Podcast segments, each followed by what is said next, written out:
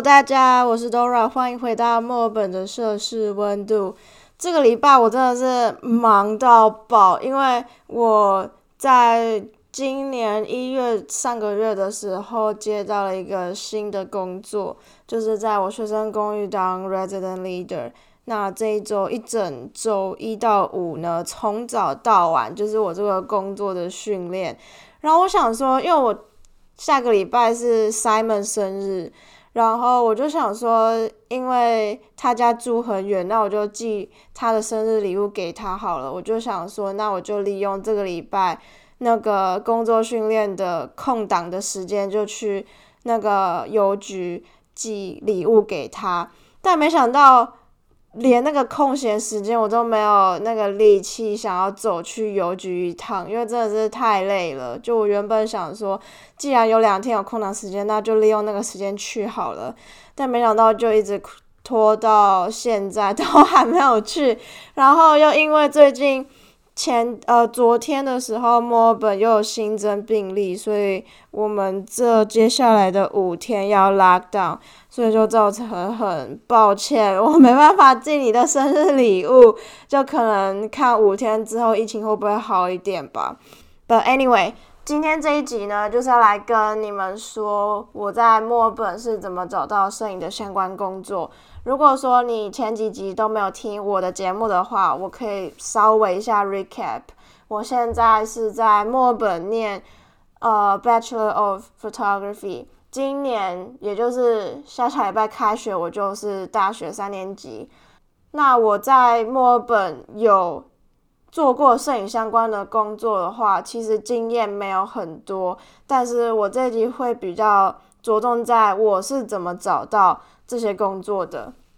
我觉得第一个非常方便，也是最快速，然后可以找到很多人的方式，就是在脸书的社团，像呃地区性的社团，它都会有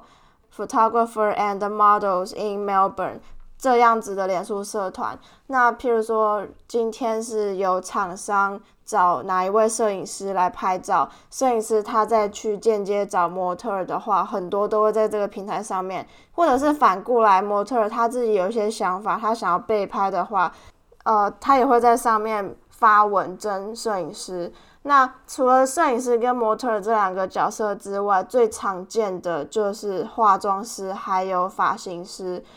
因为差不多有一个小规模的 photo shoot 的话，基本上都会有这几个角色：模特儿、摄影师、化妆师、发型师，还有设计师这五个人。那模特儿不不一定只有一个，有的时候会有两个。在国外的话，发呃发型师跟化妆师是分开的，但是我知道台湾他会把它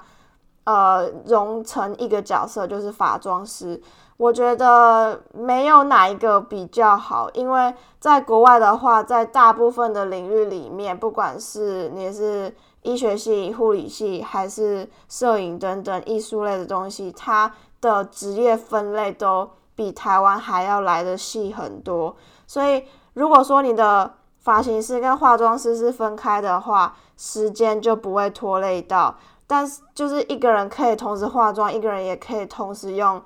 呃，头发，但是在台湾的话，你可能就要等比较久，他化妆完之后，然后再用头发，时间就会花比较长。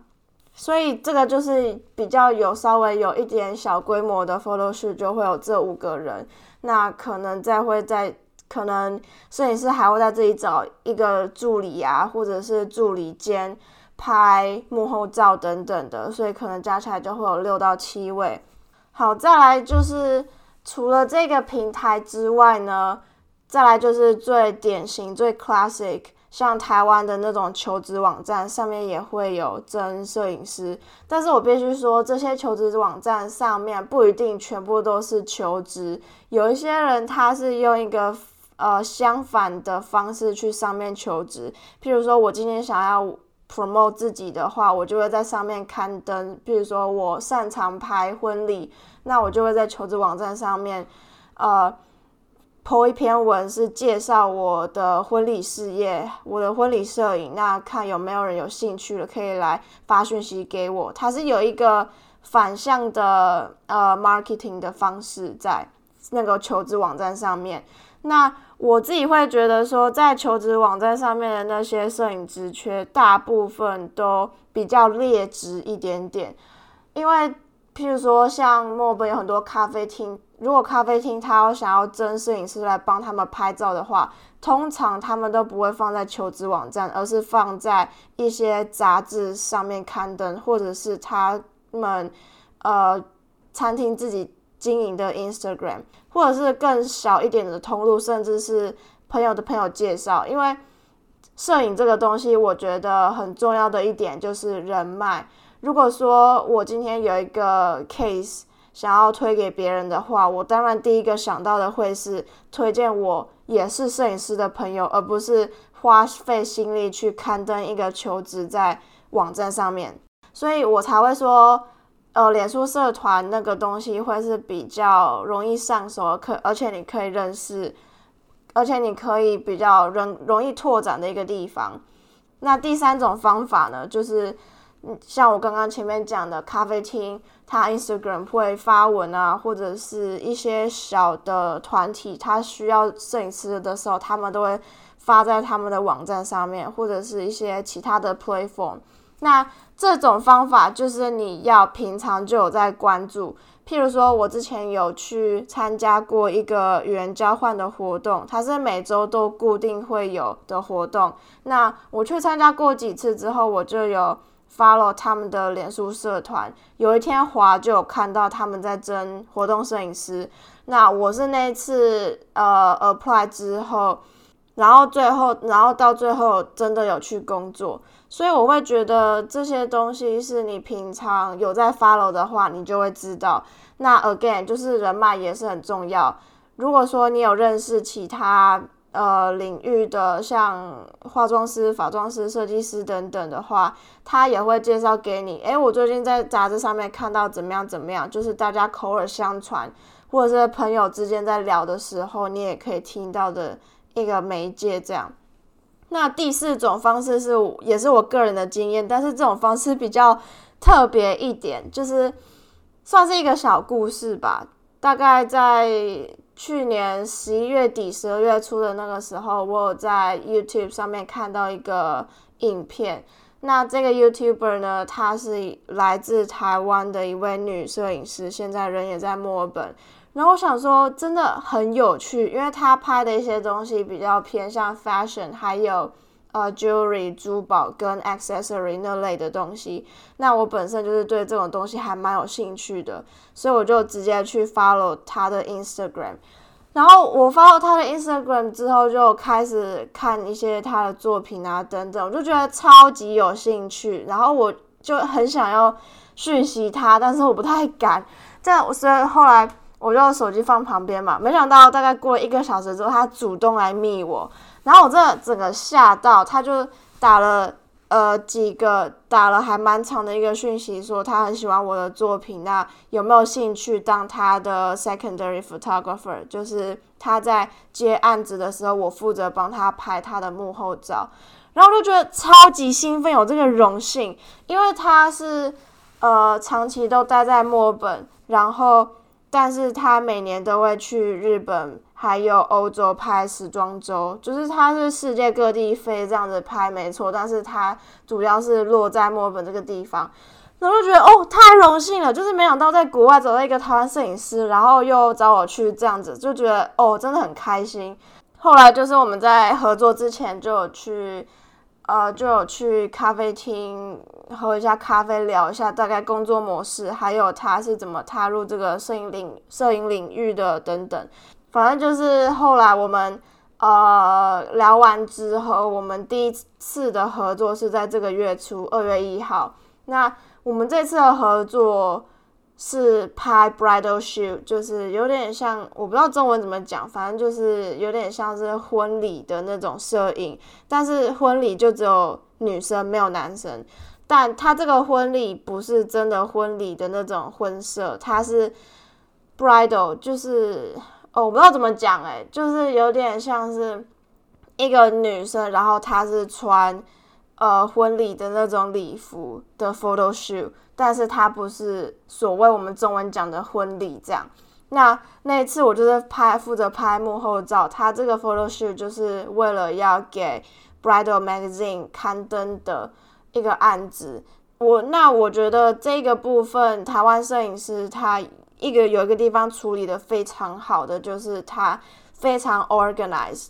拍摄当天前一个礼拜就有传给我们整个团整个团队每个人的 email，里面就有写到每个人的联络方式，还有名字，每个人当天的职位是要负责什么东西，然后几点到几点他要拍第一个 look one，几点到几点是 look two，然后中间休息时间大概是多久？这样他的那个表格非常的利落简单，而且非常的清楚明了。我觉得这个东西是，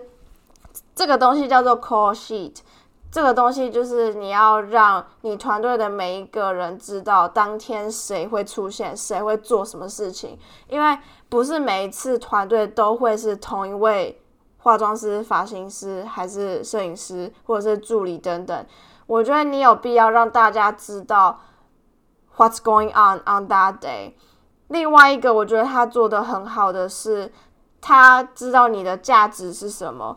如那如果说他们团队任何一个人有在 social media 上面发布我拍的那张照片的话，一定都会 tag 我。我觉得这个是非常重要的一件事情，因为你有没有 tag 就等于说你有没有把这个东西 credit 到那个人，而且这个东西是只要你有 tag 的话，别人。比如说，化妆师的化妆师也会知道哦，这是谁拍的？感觉他拍的很不错，等等，甚至他也会有不认识人、不认识的人来你的贴文下面留言。所以，social media 这个东西，同时也是 marketing yourself 的一个方式，就是你要让你这个 team 是跟谁一起完成的。那譬如说，我在呃 photo shoot 完之后，我有把那些照片修过，然后放在我个人的 Instagram 上面。我也有标注说，比如说当天 photographer 是谁，化妆师 take 谁，然后呃当天设计师有两位，模特两位，然后 BTS 就是 behind the scene 是我拍的。那我曾经有在 Instagram 上面认识一位。呃，摄影师，然后我们私底下有聊过，有我有给他建拍摄上面的建议，这样。我那次我那个 photo shoot 贴文发布之后，那个我认识的摄影师就来底下留言说：“哇，真的好巧，每一个我都认识诶。”所以就是，所以大家你看，就是你要知道说，你 take 别人还有 credit 的一个重要性到底是为了什么。所以总结来讲的话，我会觉得你自己主动去 follow 一些你有兴趣的摄影师，或者是咖啡厅啊，还是等等之类的领域的话，对你来说都会有一定的帮助。因为在人脉这个方面的话，是可能你还在学习的阶段，就要慢慢慢慢建立起来。之后你真正踏入到全职的。呃，领域或者是真的完全开始工作之后，你才会有一些固定的人脉去帮助你。当然，你也可以用用另外一种方式，就是譬如说我毕业之后，我在求职网站看到哪一间摄影公司的职缺。一年的话，一年的合约大概你一年可以赚多少澳币等等，这也是另外一种方式，或者是你也可以当自由接案的摄影师。那如果说你是自由接案的话，你可能就在 social media 还有你个人的摄影网站上面的那些 marketing 就要呃做的比较好一点。以上就是今天这集跟大家分享我是怎么在墨尔本找到摄影的相关工作。其实经验没有很多，但是。跟大家提供一下，有几个通路，我觉得是比较推荐的。还有，呃，在不同，然后在这些不同的方式里面，你可能需要注意的点是什么？如果你有更多的问题，或者是想要知道更多的话，欢迎在 Apple Podcast 留言，或者是 Instagram DM 我，让我知道。我们就下期见喽，See you。